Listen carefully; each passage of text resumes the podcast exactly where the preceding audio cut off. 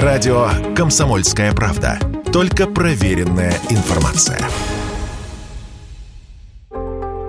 Зачастую апартаменты расположены в бывшей промзоне или, скажем, в новом бизнес-центре. Это может быть просторный лофт или помещение в современной высотке. Как правило, в центре города или близко к нему. Среди прочих преимуществ – кадастровая стоимость, которая в среднем в полтора раза ниже, чем у квартиры. Но у апартаментов особый юридический статус. Они не подпадают под действие жилищного кодекса и нормы Санпин. А это может повлечь за собой головную боль для их жильцов, объяснила радио КП Мария Пономарева, старший юрист фирмы Стрим, эксперт по недвижимости к примеру, да, стоят два дома, условно говоря. А рядом апартаментный комплекс, даже, пусть там даже бизнес-класса, да, и рядом стоит э, обычный жилой дом. Кому, угадайте, первому дадут электричество? Жилому дому. Вот как бы различия, они колоссальные, да, и очень много жалоб, там, допустим, от людей, которые купили апартаменты, да, особенно те, которые реконструированы под апартаменты, они построены.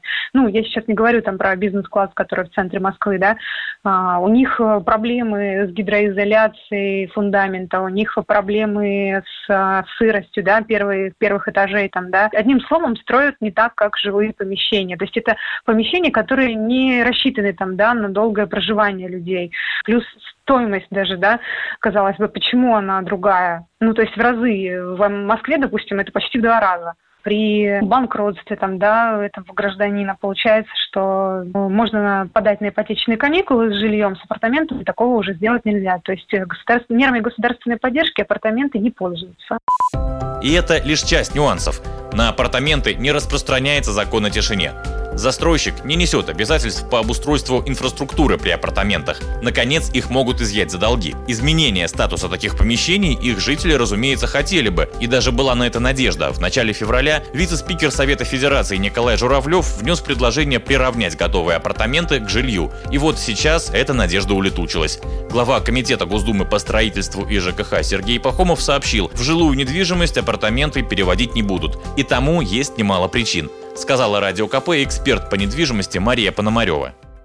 Мне видится решение данной проблемы только в том случае, если определить наиболее важные критерии, да, там, а, жилья, там, да, обязательные нормативы. Ну, условно говоря, фундамент должен быть такой, там, несущие стены такие-то.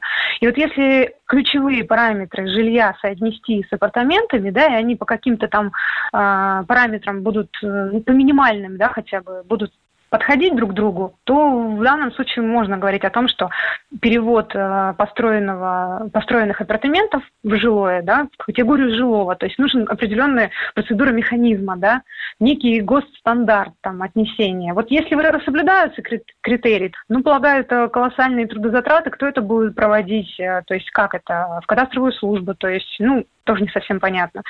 Скорее просто отмахнулись от этой идеи, потому что она достаточно трудоемкая, это нужно все дома переоценить, там, да, написать определенный ГОСТ, там, да, и, мне кажется, некоторые жилые этого не выдержат.